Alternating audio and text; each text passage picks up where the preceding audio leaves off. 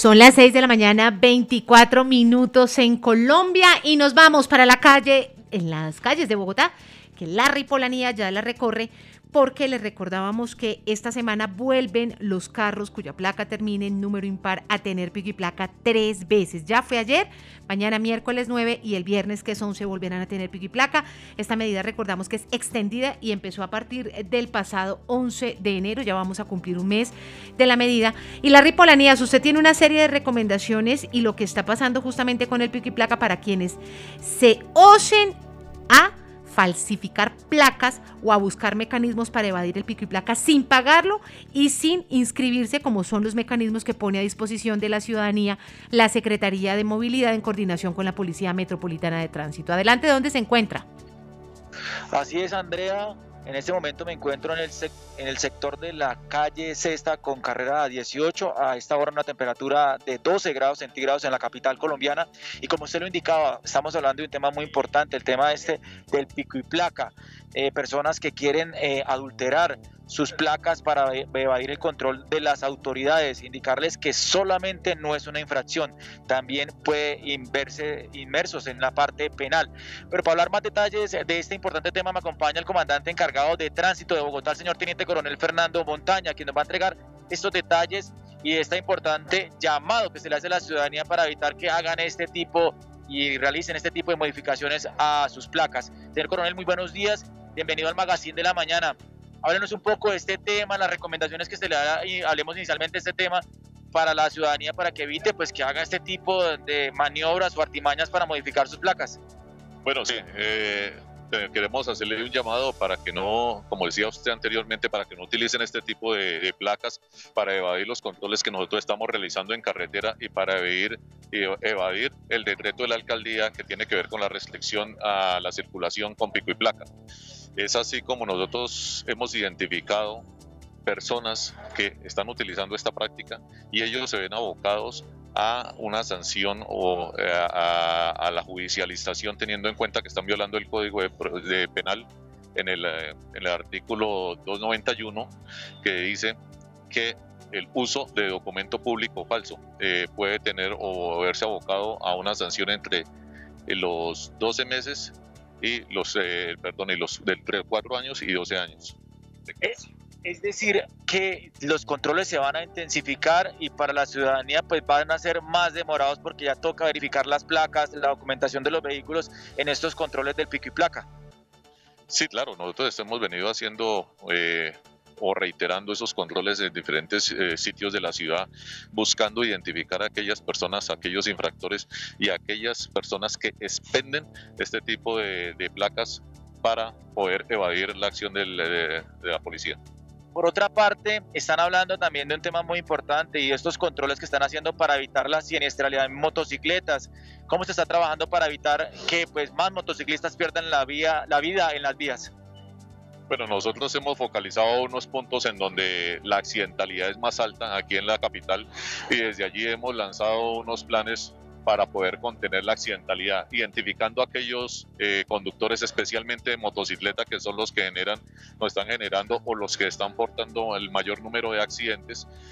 Eh, identificando si su estado técnico-mecánico de las motocicletas es el, es el mejor, si la persona que va conduciendo la, la motocicleta o este tipo de vehículo tiene eh, o poder certificar que está idóneo para la misma, que eh, lleve sus elementos. ¿Cómo ha estado la siniestralidad en motocicletas en lo corrido de este año? Y las cifras, ¿cómo ha estado la siniestralidad en motocicletas en lo corrido de este año y el año anterior?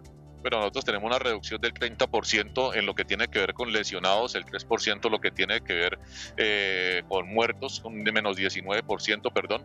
Eh, esto quiere decir que hemos salvado con respecto al año anterior 139 personas que no, no se han visto eh, inmersos en accidentes de tránsito, especialmente con motocicleta. Pero más que eso, el llamado es a que la accidentalidad tiene que ser cero. Entonces tenemos que conducir a la defensiva, tenemos que respetar las señales de tránsito y sobre todo no podemos exagerar entre vehículos y ser tolerantes, por favor. Hablemos del tema de las campañas de prevención, cómo están focalizando este trabajo para evitar pues, la siniestralidad de motocicletas. Bueno, nosotros llevamos un poco más de 22 mil personas que han sido sensibilizadas en la, en, la, capital. Esto quiere decir que nosotros estamos aproximadamente sensibilizando 580 personas, pero en los diferentes puntos, así como hacemos esa parte educativa, también hacemos esa parte de control como la que estamos observando en este momento. Larry, Andrea, ¿alguna pregunta? Sí, alguna... sí, le quiero hacer una pregunta al coronel y es, es la que nos, nos, hacen muchos oyentes y es cuando usted lo paran y está en pico y placa, ¿Qué es lo que le pide el policía? Porque recordemos que hay muchas personas, y me incluyo, que pagamos el pico y placa porque requerimos sacar nuestro vehículo justamente porque tenemos horarios muy temprano en la mañana y no es posible tomar transporte público porque tan temprano no pasa suficiente oferta de transporte público. Entonces nos preguntan aquí, cuando usted un policía y usted tiene pico y placa ese día, lo para, ¿qué le exige? ¿Qué documentos le debe presentar el ciudadano para que los ciudadanos también entiendan que si lo pagan, pues tienen que presentar qué? Por favor, contémosles y que el coronel, por favor, nos despeje esta duda. Señor coronel, nos preguntan los oyentes a través de las redes sociales eh, qué documentación deben cargar las personas cuando nuestros policías de tránsito están realizando los controles en vía en el tema del pico y placa. ¿Qué documentación deben portar? No, no es que deban llevar algo diferente a, cualquier, a cualquier tipo de vehículo en, en, cualquier parte del territorio nacional.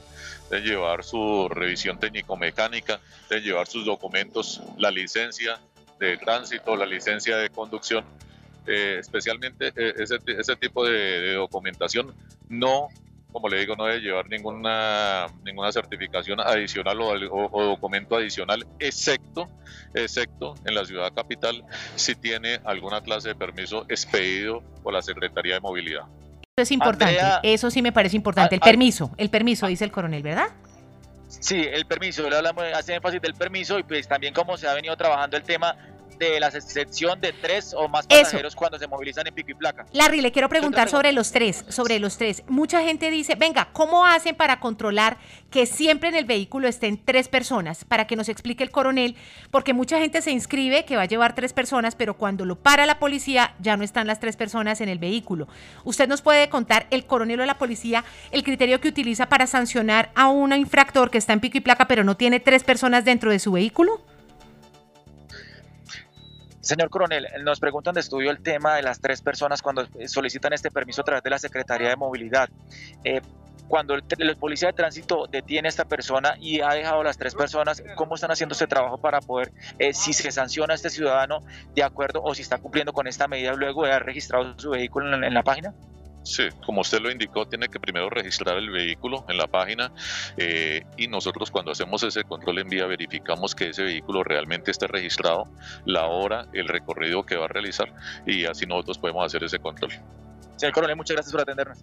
Bueno, no a ustedes, muy amable. Y recordarle a todas las personas que manejan vehículos, motocicleta, que manejen con prudencia y que no dejen abandonados los vehículos en cualquier lugar porque eh, esto nos están también eh, aumentando o dando pie para que la delincuencia actúe.